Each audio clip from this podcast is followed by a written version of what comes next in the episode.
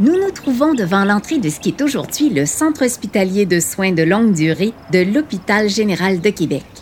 La structure des premiers bâtiments est bien visible. C'est le gouvernement du Québec qui a pris la relève de la mission des Augustines et la poursuit encore aujourd'hui. On accueille ici des personnes âgées et vulnérables depuis plus de 325 ans, ce qui en fait assurément l'un des plus anciens établissements de santé et de services sociaux du pays. Et ce sont les Augustines qui ont mis sur pied et fait grandir ces lieux. Quel héritage! À l'époque où elles en sont les responsables, les Augustines, habiles gestionnaires et infirmières, ont recours au service de nombreux médecins.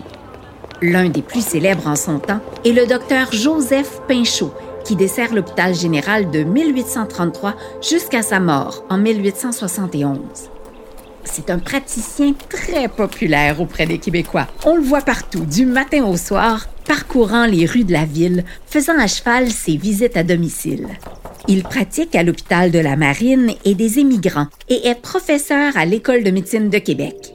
Il jouit d'un grand prestige et devient l'un des conférenciers les plus acclamés de son temps.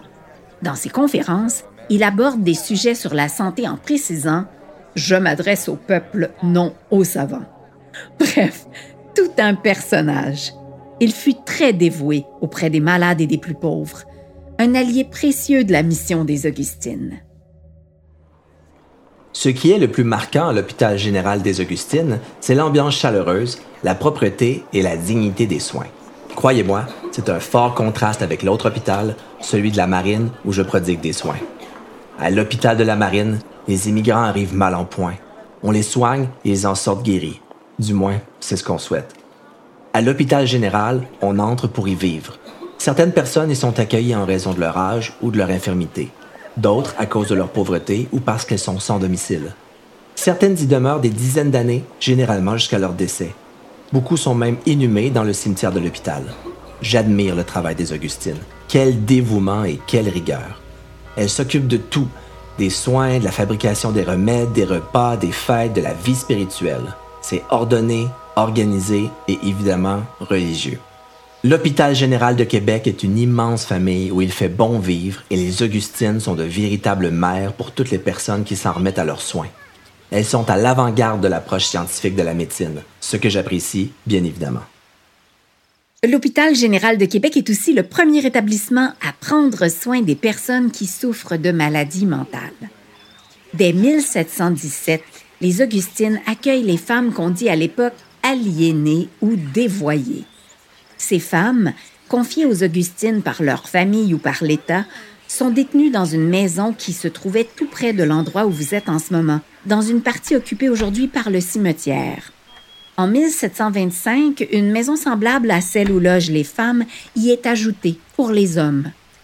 Les soins prodigués et les conditions de vie de ces personnes sont bien rudimentaires et nous semblent bien inhumaines avec nos yeux d'aujourd'hui.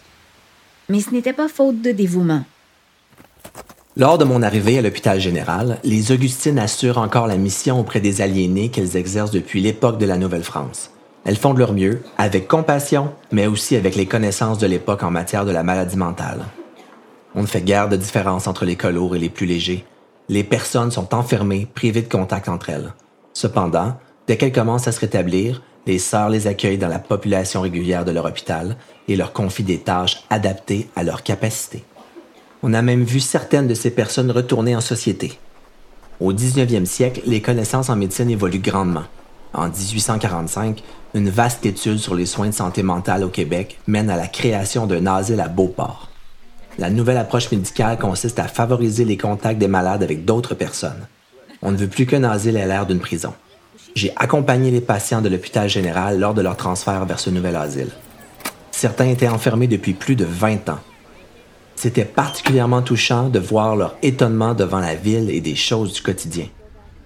Après quelques semaines seulement dans leur nouveau lieu de vie, tous prirent du mieux et certains même ont trouvé le chemin de la guérison.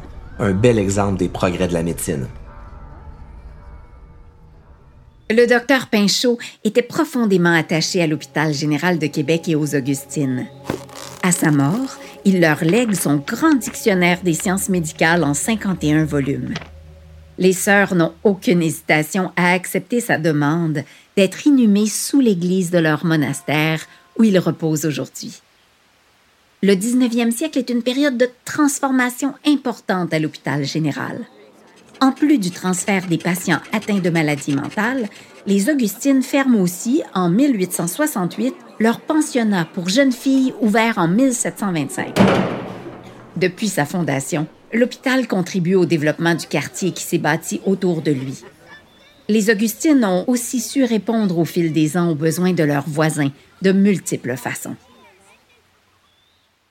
Ce projet des Augustines du monastère de Saint-Augustin est réalisé en partenariat avec la Commission de la capitale nationale du Québec.